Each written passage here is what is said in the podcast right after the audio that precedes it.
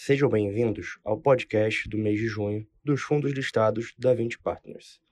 Eu sou João Gabriel Bandeira, responsável pelo relacionamento com investidores da área imobiliária e agro da 20.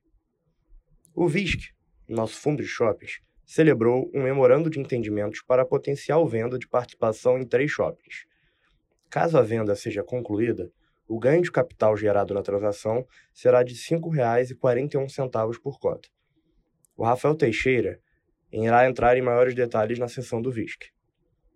O VILG, nosso fundo de galpões logísticos, apresentou um retorno total de 14,4% no mês de junho, o que representa 9,7 pontos percentuais acima do retorno do IFIX no período.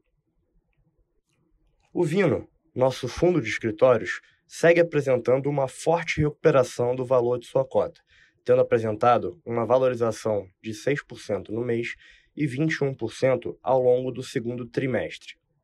O Viewer apresentou um retorno total de 5,7% no mês, o equivalente a um ponto percentual acima do retorno do IFIX no período. O fundo ainda distribuiu rendimentos no valor de 7,2 centavos por cota, o que representa um dividend yield anualizado superior a 10% ao ano. O VIF, nosso fundo de fundos, anunciou a distribuição de rendimentos de 7 centavos por cota, o que representa um dividend yield anualizado de 10,5% sobre a cota de mercado ao final do mês. Além disso, a cota patrimonial do fundo apresentou um retorno de 7,5 pontos percentuais acima do IFIX desde o IPO do fundo. O VCRI, nosso fundo de recebíveis imobiliários, distribuiu 10 centavos e meio por cota, o que representa um dividend yield anualizado de 14,6% sobre a cota de mercado ao final do mês, sendo esse um dos maiores do segmento. Por fim, o VICA, nosso fiagro imobiliário, distribuiu 12 centavos no mês, apresentando uma alocação em 33 ativos com um portfólio diversificado por segmento e por região. Para comentar em maiores detalhes os resultados de junho dos nossos fundos, tenho hoje aqui as pessoas-chave na gestão dos fundos. Rafael Teixeira, que irá entrar em maiores detalhes do VISC, o Matheus Canalha, do VILG, a Érica Souza, do Vino, o Luiz Felipe Araújo, do VIF, o Douglas Cáfaro, do VIUR, o Gustavo Cortes, do VECRI, e o Bruno Spielberg, representando a equipe de gestão do VICA na qualidade de head de análise de crédito. Olá, Rafael. Conte-nos agora como foram os resultados do VISC no mês de junho. Olá, João, e a todos que nos ouvem nesse podcast. Continuamos observando uma boa performance dos shoppings no acumulado do ano. O NOI caixa acumulado do portfólio superou em 5,2% o nível orçado e apresentou um crescimento de 14,6% quando comparado ao mesmo período em 2022. Com relação a vendas, o indicador apresentou crescimento de 3,5% quando comparamos maio de 23 com o mesmo mês do ano anterior. No acumulado do ano, as vendas cresceram 12,8% quando comparadas ao mesmo período em 2022.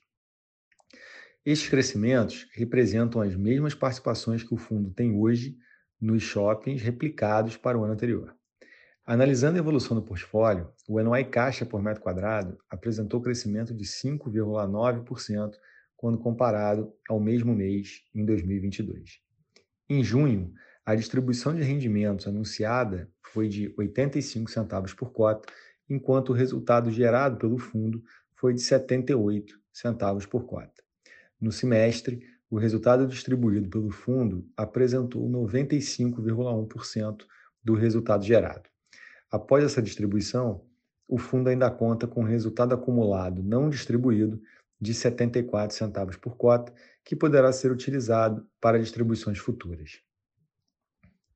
No início do mês, anunciamos a celebração de um memorando de entendimentos para a venda parcial de três ativos: Ribeirão Shopping, Vila Romana Shopping e Iguatemi Bosque.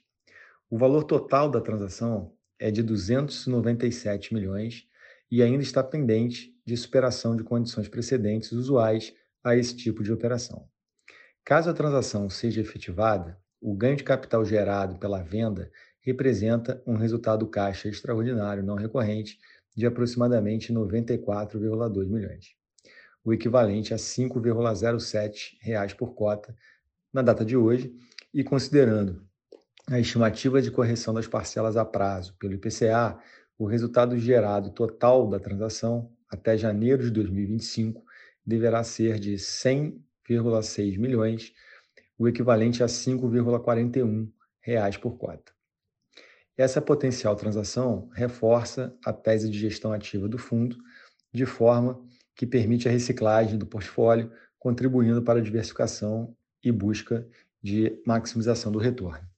A implementação de uma estratégia diferenciada, baseada em uma visão de longo prazo e em uma análise cuidadosa das condições de mercado, possibilita ao fundo realizar aquisições de alta qualidade a preços atrativos, além de aproveitar oportunidades de venda em momentos oportunos.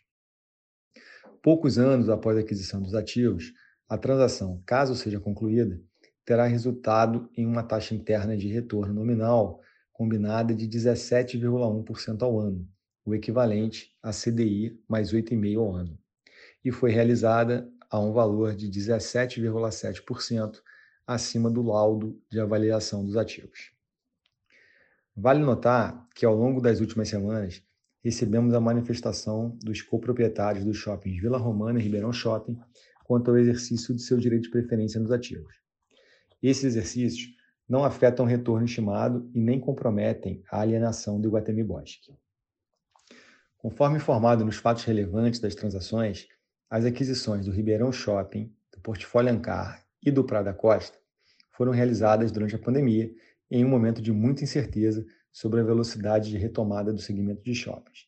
E com o intuito de gerar uma maior proteção ao fundo, foram negociados mecanismos de earnouts, tendo em vista a alta probabilidade de atingimento dos earnouts em função da performance operacional do primeiro semestre de 2023 no Ribeirão e dos ativos que constituem o portfólio Ancar, e adotando as melhores práticas contábeis, o fundo reconheceu na carteira de fechamento do semestre a integralidade dos complementos de preço estimados nestas transações. A partir de julho, a carteira refletirá as variações das estimativas atualizadas a cada mês. Este reconhecimento gerou um impacto de negativo de 3,7% na cota patrimonial do fundo em junho de 2023. Por fim, conforme fato relevante divulgado no fim do mês passado, o fundo contratou a XP Investimentos para exercer a função de formador de mercado no âmbito da B3, a partir do dia 3 de julho de 2023, com o objetivo de fomentar a liquidez de suas cotas, além de aumentar o universo potencial de investidores do fundo.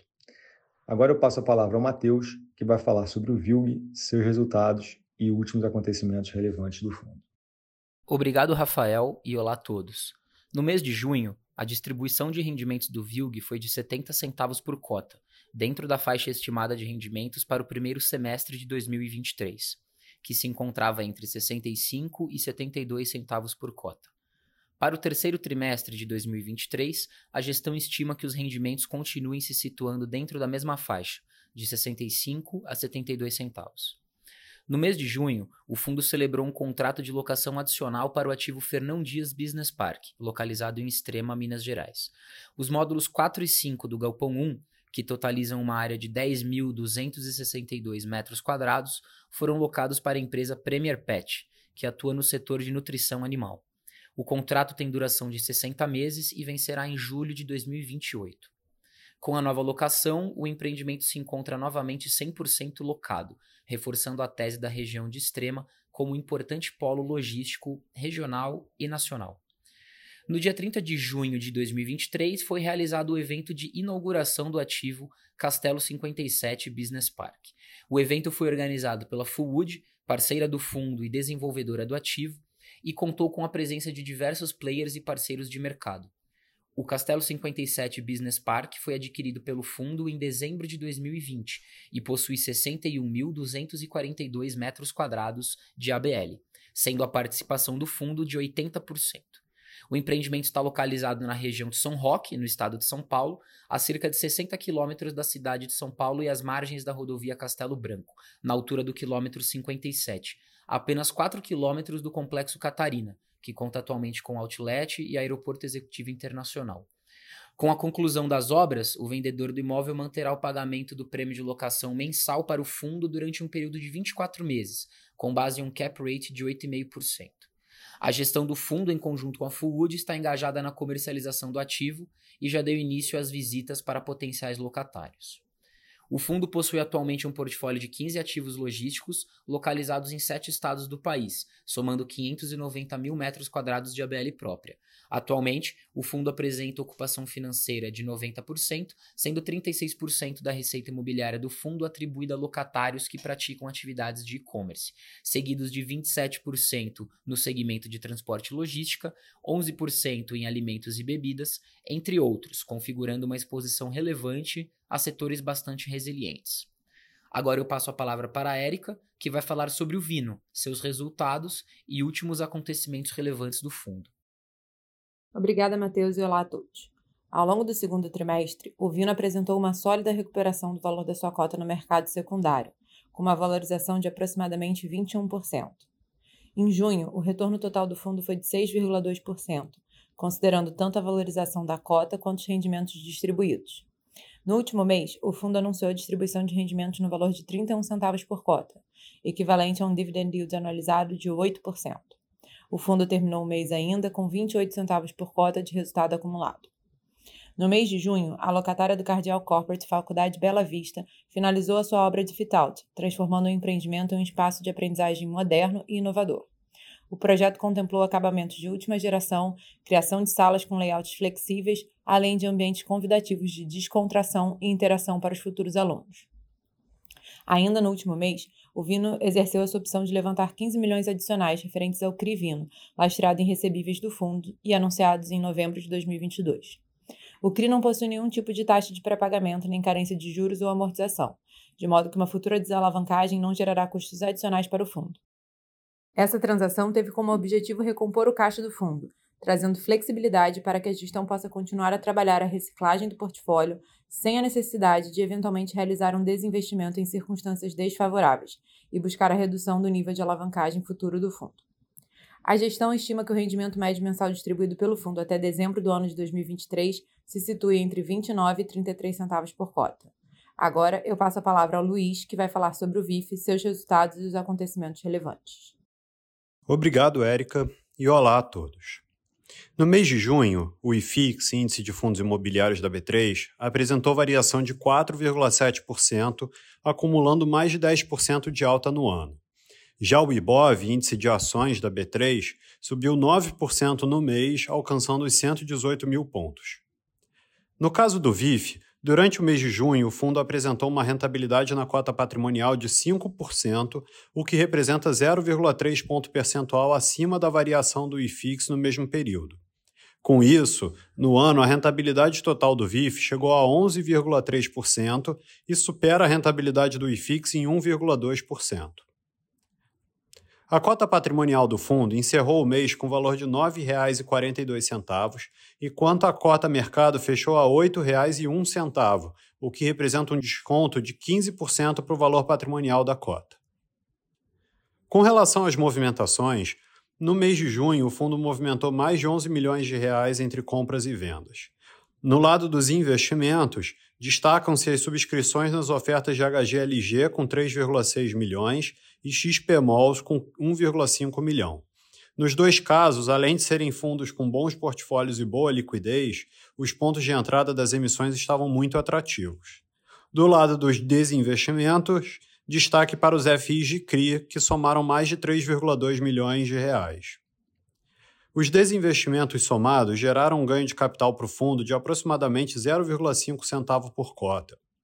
Para os próximos meses, a carteira do fundo apresenta boas perspectivas para mais geração de resultado através de ganho de capital na venda de cotas de FIs, a depender da manutenção do ambiente mais positivo daqui para frente. Olhando para o resultado do VIF, no mês de junho o fundo gerou 8 centavos por cota e distribuiu 7 centavos por cota, o que representa um dividend yield anualizado de cerca de 10,5% sobre a cota de fechamento do mês na B3. O fundo encerrou o mês com resultado acumulado não distribuído de 6,4 centavos por cota, já considerando a distribuição anunciada. Em termos de carteira, ao final de junho, o segmento de recebíveis, que inclui a participação direta em CRIs, apresentava individualmente a maior exposição do fundo, com 36% da carteira. Nos segmentos de logística e escritório, nossa exposição era de 24% e 20% em cada, respectivamente, enquanto a exposição ao segmento de shoppings fechou em 14% no final do mês. Em termos de estratégia, o fundo apresentava 55% da carteira na estratégia de renda e 45% na estratégia de valor. Agora eu passo a palavra ao Douglas, que vai falar sobre o Viur, seus resultados e acontecimentos. Obrigado, Luiz. Olá a todos. No mês de junho de 2023, o fundo anunciou uma distribuição de rendimento de 7,2 centavos por cota, equivalente a um dividend yield anualizado de 10,4%, considerando a cota de fechamento do mês. A cota ajustada do fundo encerrou o mês de junho avaliada na B3 a R$ 8,31, que equivale a uma variação de 4,8%, que somado aos rendimentos distribuídos, representou um retorno total de 5,7% no mês, o equivalente a um ponto percentual acima do retorno do IFIX no mês. Desde seu início, o fundo vem apresentando resultados sólidos, tendo gerado uma média de 7,6 centavos por cota e distribuído cerca de 7,1 centavos por cota. O portfólio do fundo conta com contratos de locação com prazo médio elevado, cerca de 9,1 anos, e conta com cerca de 90% da sua receita de locação atrelada a contratos atípicos, que conferem ainda mais resiliência e previsibilidade ao resultado do fundo. Na nossa opinião, essas características aliadas ao já expressivo resultado acumulado pelo fundo desde seu IPO colocam o Viur em posição favorável para a manutenção da boa performance apresentada até o momento. Por conta disso, estimamos que o resultado distribuído pelo fundo até dezembro de 2023 deverá se situar entre 7 e 7,6 centavos por cota. Agora eu passo a palavra para o Gustavo, que vai falar sobre o VCRI, seus resultados e últimos acontecimentos relevantes do fundo. Obrigado, Douglas, e olá a todos. No mês de junho, o VCRI anunciou uma distribuição de rendimentos mensais no valor de 10,5 centavos por cota, o que representa um dividend yield anualizado linearmente de 14,6% sobre o preço de mercado da cota no fechamento do mês. A cota do fundo, ajustada pela distribuição de rendimentos anunciada, encerrou o mês de junho cotada a R$ 8,62, o que equivale a uma variação de 2,1% que, se somado aos rendimentos distribuídos, representou uma rentabilidade de 3,3% no mês. Ao final de junho, o fundo possuía 40 emissões de crise em carteira, lastreados em créditos de diferentes grupos econômicos e setores de atuação, que representavam cerca de 95% do PL, além da alocação em quatro cotas de fundos imobiliários com viés de renda, que correspondiam a 5% do PL. O fundo possui também 1,8% do seu patrimônio líquido alocado em operações compromissadas, o que confere maior alavancagem e flexibilidade na gestão do portfólio. Neste mês de junho, o fundo gerou um resultado caixa de cerca de 9,8 centavos por cota, encerrando o mês com um resultado acumulado de aproximadamente 2,4 centavos por cota, já considerando o pagamento de dividendos anunciado esse mês. Com base na previsão de resultado caixa dos ativos em carteira somado ao resultado acumulado, porém ainda não distribuído, estimamos uma distribuição mensal de rendimentos entre 10 centavos por cota a 12 centavos por cota até julho de 2023. Agora passo a palavra para o Bruno Spielberg, que vai falar sobre o VICA, seus resultados e acontecimentos relevantes do fundo. Obrigado, Gustavo, e olá a todos. Neste mês de junho, o VICA anunciou a distribuição de rendimentos mensais no valor de 12 centavos por cota o que representa um dividend yield anualizado de 14,4% sobre a cota de emissão. No período, o fundo apresentou uma rentabilidade de 144% do CDI, incluindo o gross-up do imposto, considerando uma alíquota de 15%. Importante relembrar que este fundo é setipado e, portanto, não possui negociação das cotas em bolsa. O fundo gerou um resultado caixa de 11,6 centavos por cota no período e usou parte do resultado acumulado para compor a distribuição no mês. Ao final do mês de junho, o fundo possuía 29 emissões de CRAs e 4 emissões de crise em carteira, lastreadas em créditos de diferentes grupos econômicos, que representavam cerca de 96% do PL do fundo.